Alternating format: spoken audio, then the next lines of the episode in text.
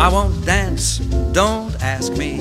I won't dance, don't ask me. I won't dance, madam, with you. 大家好，这是新同的一档网络音频节目《Sunny Duck》阳光码头。我将在这里和大家分享一些文章，或者是一些夜晚的喃喃自语和一些臆想。接下来，让我们先来听一首歌，《I Won't Dance》，来自 Fred Astaire。I feel so absolutely stumped on the floor. But when you dance, you're charming and you're gentle. Especially when you do the continental. But this feeling isn't purely mental. For heaven rest us, I'm not asbestos. And that's why I won't dance. Why should I? I won't dance. How could I? I won't dance. Merci beaucoup. I know that music leads the way to romance. So if I hold you in my arms, I won't dance.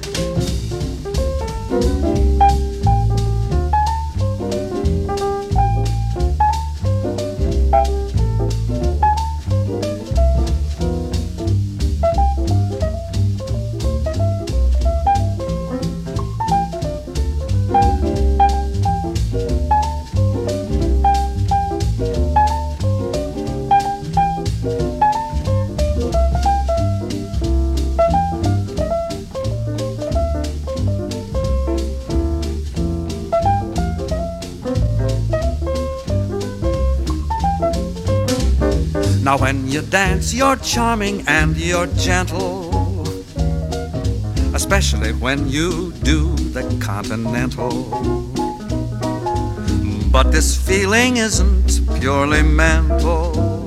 For heaven rest us, I'm not asbestos. And that's why I won't dance. Why should I? I won't dance. How could I? I won't dance. Merci beaucoup. I know that music leads the way to romance. So if I hold you in my arms, I won't dance.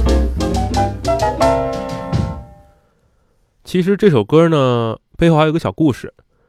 嗯，这首歌是我在一个街头艺人的卖唱的过程中听到的，而且我还跟这个街头艺人聊了几句。这个大概是在二月底，二十二月二十六号到二十七号那天晚上，敏邀请我去看话剧《鱼玄机》。鱼玄机是一个青年的话剧人，他自己梦想着做这个话剧，然后真的写本子、找演员、找场地，然后和他的女朋友还真的把这个话剧做出来了。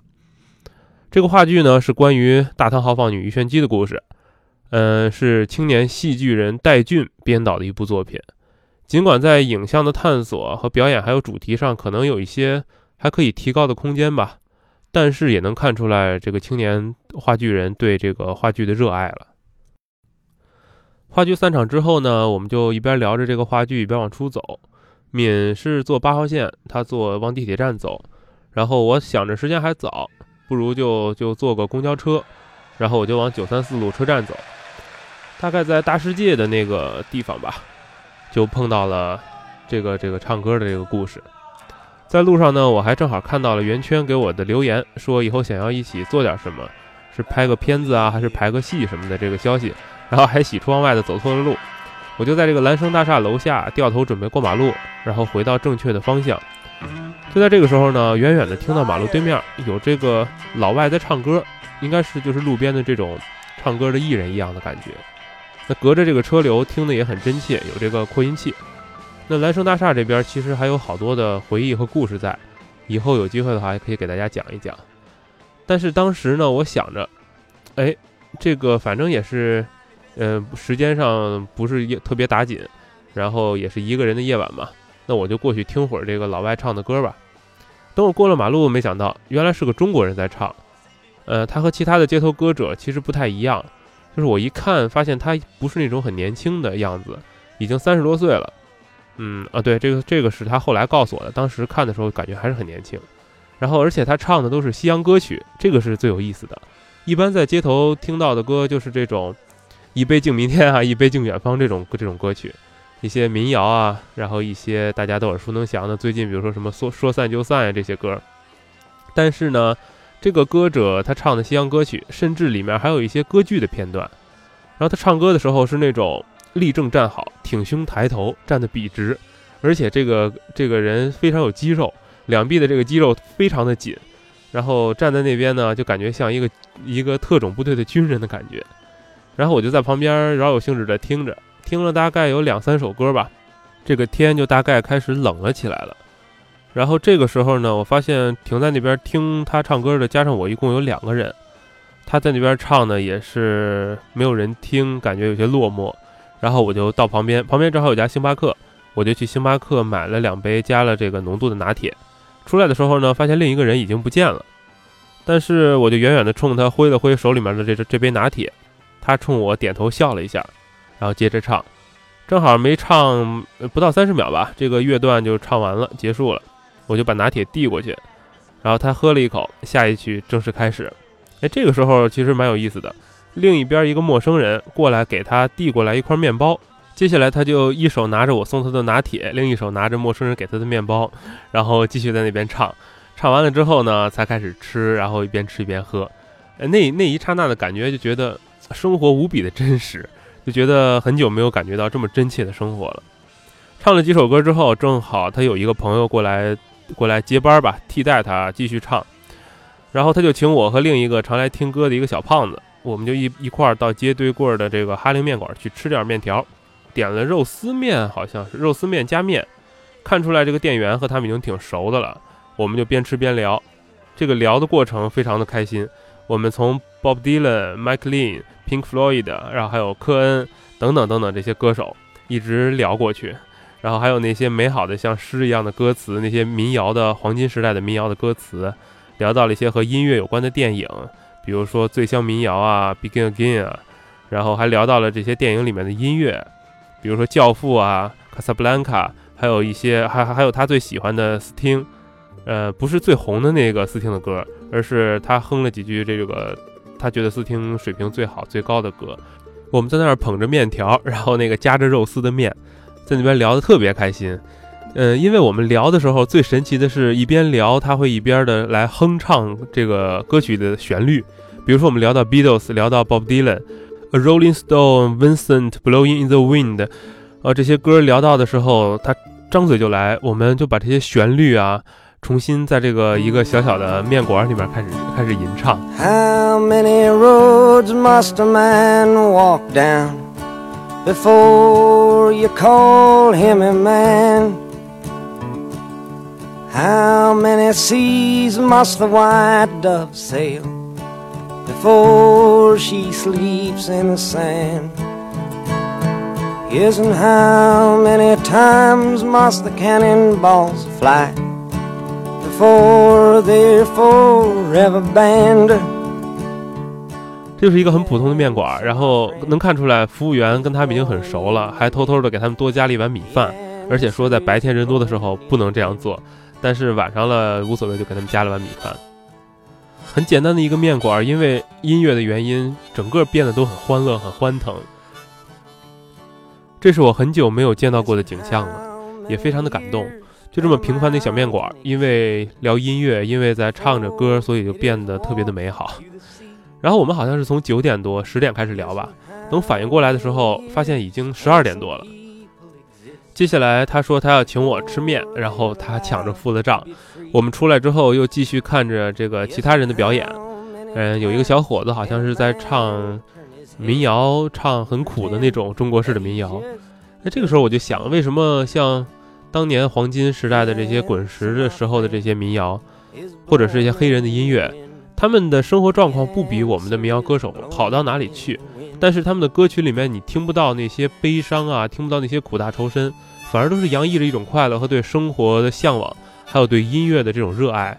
但是感觉中国的民谣，我们的民谣歌手听起来就透露着一种穷酸，透露着一种很苦大仇深的那种想要咸鱼翻身的欲望，或者是理想和梦想常挂在嘴边的这种苦逼的样子，就感觉这是一点还蛮不同的，挺有意思的。那后来呢？十二点之后，他还要继续唱，他要转战到淮海路。这个时候我就没有办法继续跟他了，已经十二点多了，我打算回外滩住一宿青旅，然后就因为时间太晚了，也没有办法回学校了。分别前，他还讲了他大学时候宿舍的故事，还有那个年代的时候，他们对音乐的喜欢的表达是比较困难的，只能是搞一把吉他，然后自己学自己唱。其实，在面馆的时候，我们还聊了挺多音乐本质的东西，包括音乐是怎么来的，为什么全世界的人语言不通，但是我们都能够用哆来咪发嗦拉西这样共同的音符，然后所有全世界的人都能够有共通的音乐，可以感受到不同的感情。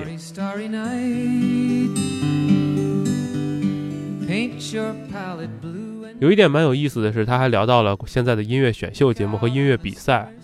他讲说，这些技巧包括高音啊和唱歌的转音啊，各种复杂的技巧是用来帮助人来表达你自己的情感和感情的。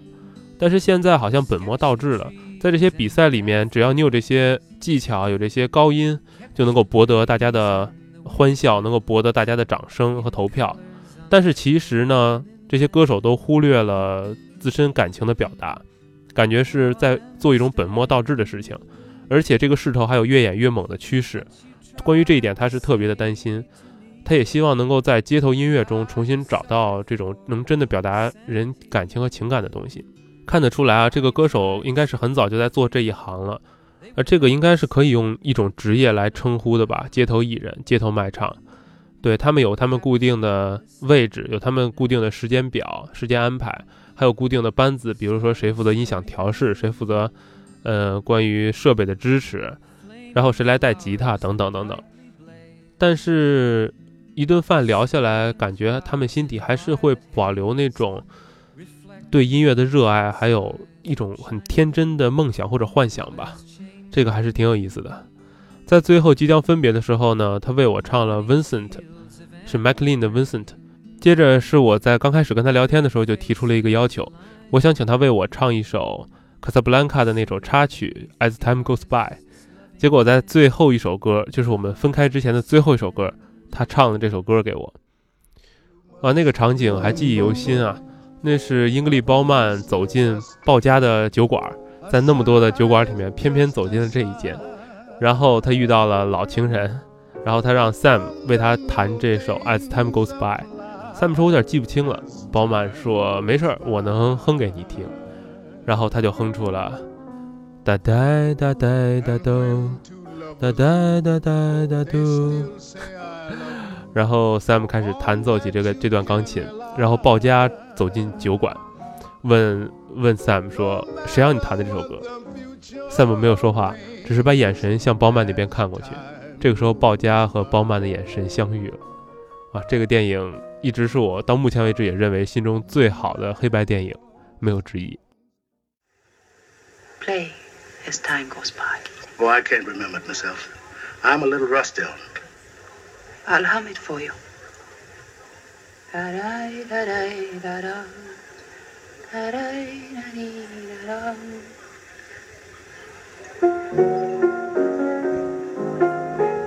Sing it, Sam. You must remember this. A kiss is just a kiss. A sigh is just a sigh.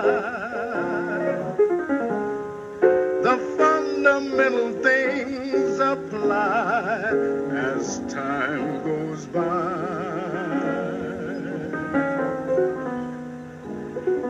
And when two lovers woo, they still say I love you.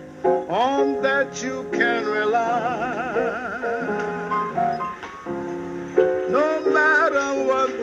Future brings as time goes by. Sam, I thought I told you never to play.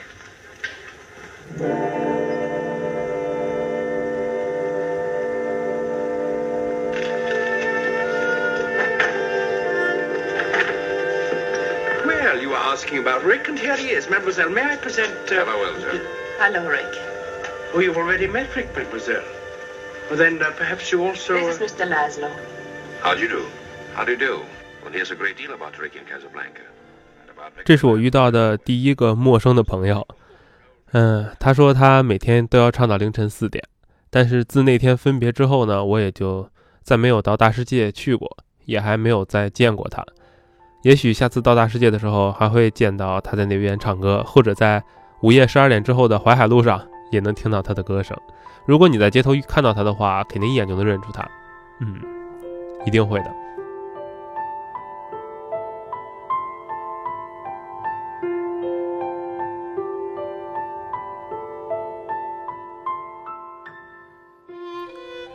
另一个有趣的陌生的朋友呢，是在上海当代艺术博物馆门口认识的。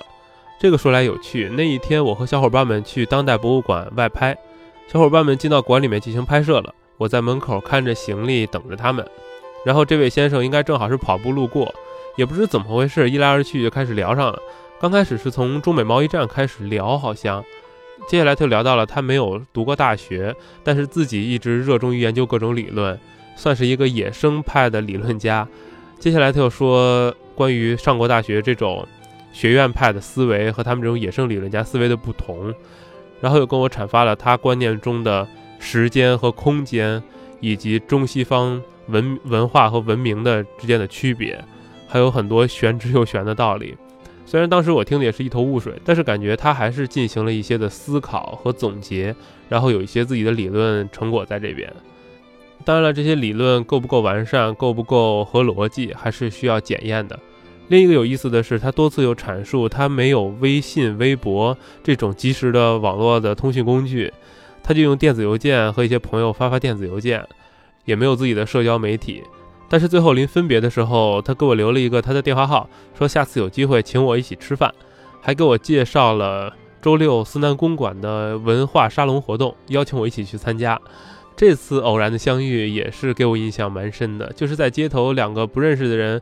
因为某些和自己都没有关系的事，忽然就聊了起来，然后之后不知道是能成为朋友，或者是成为理论或思维的敌人，但是两个生命就这样产生了连结，也是很奇妙的一件事情。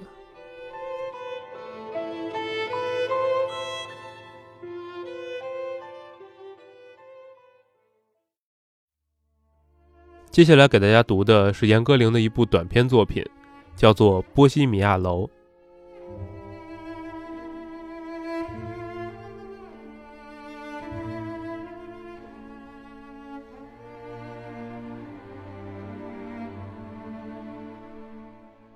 波西米亚在英文中也是一个形容词，比如我的一个画家朋友向我推荐一处住所时，用种赞许的口气说：“那幢楼你我这类人会喜欢的，特波西米亚。”他指的这类人，意思是挣扎中的艺术家。我被这位画家带到了这座波西米亚公寓里，发现他的确和意大利歌剧《波西米亚人》的布景有一丝相仿。楼是普通的四十年代公寓楼，但内部装潢却很奇特。粗粝的原木门窗，墙壁的砖石垒砌全然裸露，壁炉也是精心设计出的笨拙。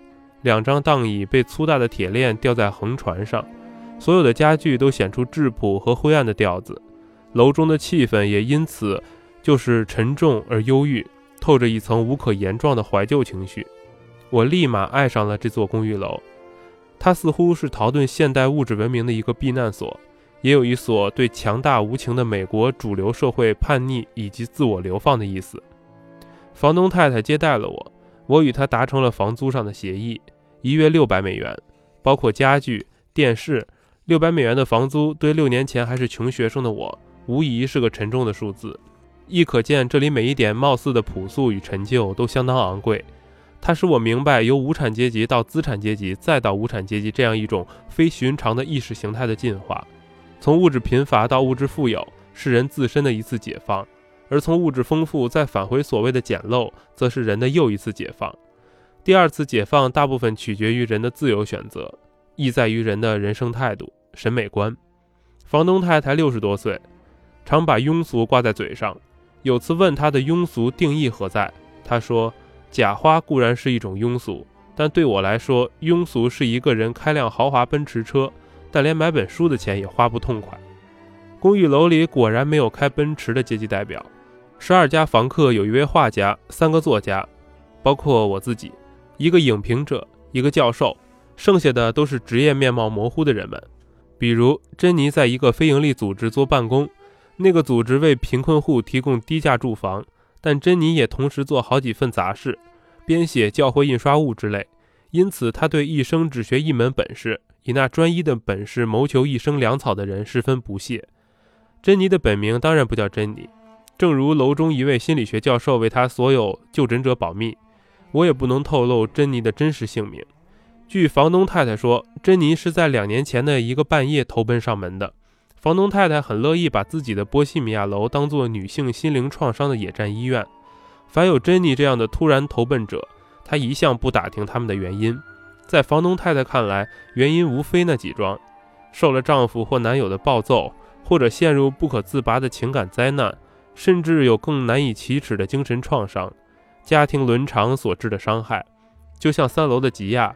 一位绝顶美丽的黑姑娘，楼中相传她是受到公公的性骚扰而出逃的，而这位公公属于芝加哥最富有的黑人家族之一。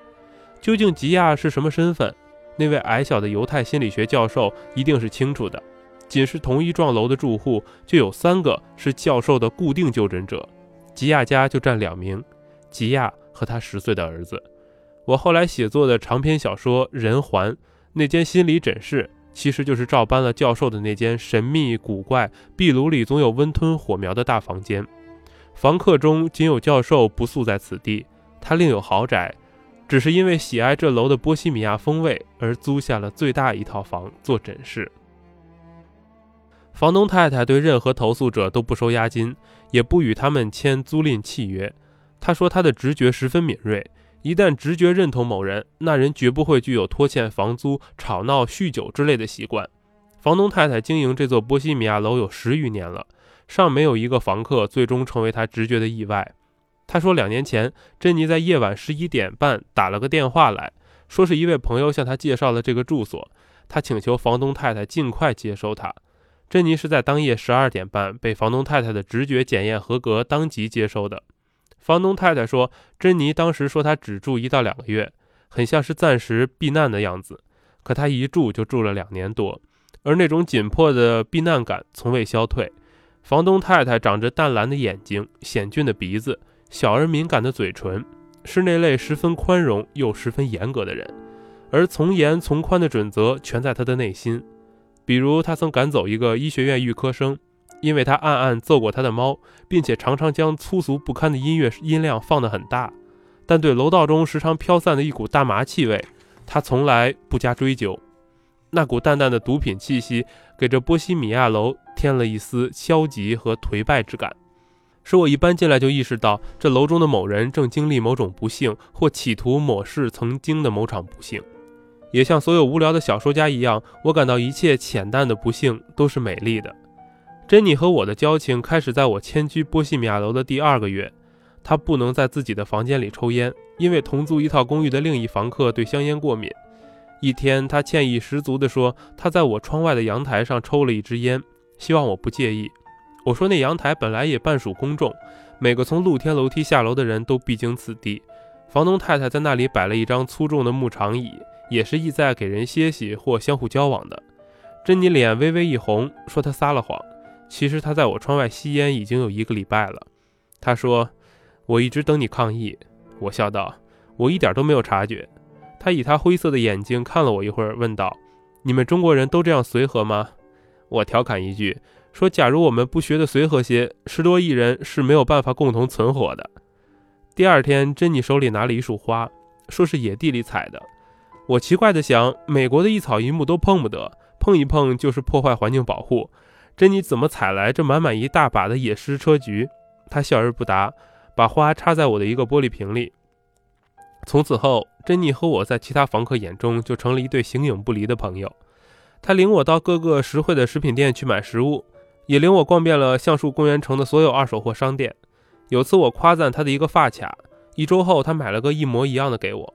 这时我已经发现，我不能随随便便夸赞珍妮的任何东西，她会不声不响地记在心里。在满世界的去为我寻觅。当他把一个我早已忘却的心愿突然实现，将一种护肤或护发或女性其他的用品突然呈到我眼前，四十岁的珍妮脸上会绽放出孩子似的烂漫的笑容。他毫不掩饰自己的殷勤。房东太太有天对我说：“珍妮住在这里两年多了，从来没有接近任何一个人，也从来不让任何人进她的房间。她老谋深算，意味深长地盯着我微笑。我不懂她是什么意思。”一个星期六的半夜，三楼的吉亚发出的一声呼救，震撼了整个波西米亚楼。大家知道，吉亚新交的牙买加男友又在揍吉亚的儿子了。牙买加人是个影评家，常组织全楼房客去看他中意的电影。谁也无法想象他在一扇门后的粗暴面目。我上到三楼，就看见珍妮已站在吉亚门口，脸色由于愤怒而变得惨白。他用拳头擂着门，喊牙买加人的名字：“你给我立刻开门！”这时的珍妮身上出现一种光与力，使我对她天性中的正义感以及我们中国人欣赏的仗义油然生出一股敬畏。她越是威严，嗓音便越是低沉。当他对牙买加人的喊话有了威逼成分时，珍妮用一种我从来没有听过的低沉音色说：“要我破门而入吗？你这杂种！”门打开了，珍妮身后已站着全楼的房客，全副睡装。吉亚领着儿子出来。自然而然便一头栽在珍妮肩上隐泣起来。这样一个白种女子和黑种女子相依的造型，在美国种族对立的历史上该有着深远意义。我为有珍妮这样的女友而自豪。珍妮对牙买加人说：“你，你是该走的那位。吉亚和儿子留下。”牙买加人拿起自己的帽子，灰溜溜地走了。几天后，珍妮鄙薄地对我说：“吉亚是没救的。”又让牙买加人回来了。我和珍妮的友情正常健康的发展下去，在眼见他怎样仲裁吉亚和牙买加人的纠纷之后，我感到自己变得脆弱了，把一些陈年的心灵创伤渐渐向他揭示。他静静地听着，明知我在拿这些隐秘的心事与他交换，他却一字未提自己当初投奔这座波西米亚楼的缘由。他给了我一篇散文，主要是讲一个女孩经历怎样一场艰难痛苦的记忆过滤。把那些治病致命的记忆滤去，却又难以滤去。他说那是他二十年前写的，他的意思是告诉我，我想交换的秘密都在其中了。珍妮知道我每个星期必去我的中国女友家一次，在他家好好吃一顿中国餐，再饱饱聊一场中国天。一回，珍妮约我去参加露天画展，我从中国女友家打电话给珍妮说我会晚两个小时，因为我的中国女友跟我的谈话尚未尽兴。我回到波西米亚楼时，正逢珍妮独自向外走。我叫她，她像听不见一样。我追上去问她怎么了，她眼里似乎有泪，还有一股类似嫉妒的火焰。你以为别人的时间都不值钱吗？想改变时间就改变吗？我被他斥得一头雾水。他一个人去看露天画展回来，走到我门口，轻轻叩开我的门，低头说他不该那样对我，希望我原谅他。”他悲哀的样子让我很不安。追着他来到他的居室，我马上惊呆了。他屋内的地板被一尺深的旧物淹没，有衣服、书本、纸张、信件、卡片，一股熏人的陈旧气味让我险些窒息。难怪珍妮从来不邀请任何人进他的房间。他无力地对我一笑，说：“一部分的我是瘫痪的，没法从旧事物里摆脱出来。”我似乎一下忆起他二十年前用老式打字机写下的那篇散文。我近乎懂得了他所受的创伤在何处。房东太太告诉我，珍妮爱上你了。我吓了一大跳。她说：“你看上去好像很恶心。”我想我当时的面部表情大概是恶心。房东太太又说：“这事从一开始我就看出来了，后来全楼的人都看出来了。”我说：“我是爱男人的女人。”房东太太说：“那也不妨碍女人爱上你。”我觉得这个事令我着实吃不消。当晚我做了个可怕的梦。一个女性裸体压在我身上，她浅粉的白种人肌肤的质感那样清晰，就像珍妮和我坐在桑拿浴室里我所观察到的。我在梦里拼命挣扎、扭打、叫喊、捶骂。第二天早上，珍妮和我照面时，眼皮一垂，带些羞涩与愠怒。我心里大惊，我的梦似乎被他知道了。从此后，珍妮对我像对所有房客一样彬彬有礼，保持距离。我为这事困惑的耐不住了。便去请教犹太心理教授，他诡秘地笑着问我：“你确定那只是一个梦吗？”他马上说：“他绝不是在暗示什么。”我想，我无辜地在珍妮如山的陈旧记忆中又添了一份他想滤去却无法滤去的创伤。爱的那个永远像珍妮这样忍气吞声，被爱的那个永远可以不负责任，坐享情谊。爱和被爱就这样遥远、沉默的存在，都很无奈。我结束学业后搬出波西米亚楼。一个中国刚来芝加哥的医科女学生向我打听租房行情，我马上推荐她去找房东太太。我对医科女学生说：“那楼特有情调，特波西米亚。”医科女学生不以为然。我又进一步蛊惑她：橡树公园城是有悠久艺术传统的地方，是海明威的诞生地。他说：“海明威？”我说：“就是写《老人与海》的海明威呀。”他说他不认识。他看了房子后打电话给我。这么贵的房租，里面墙上的砖都露在外面。我还想就波西米亚再讲两句，转念算了。如果一个人不懂他的情绪所在，怎么可能去经历甚至欣赏他中间那感伤的、怀旧的、微妙至极的人情味呢？他将对那个人是个浪费。而珍妮的耗费和投入，在我这里绝对不是浪费。我透过偏见、遗憾，甚至同情，深深地记住了她。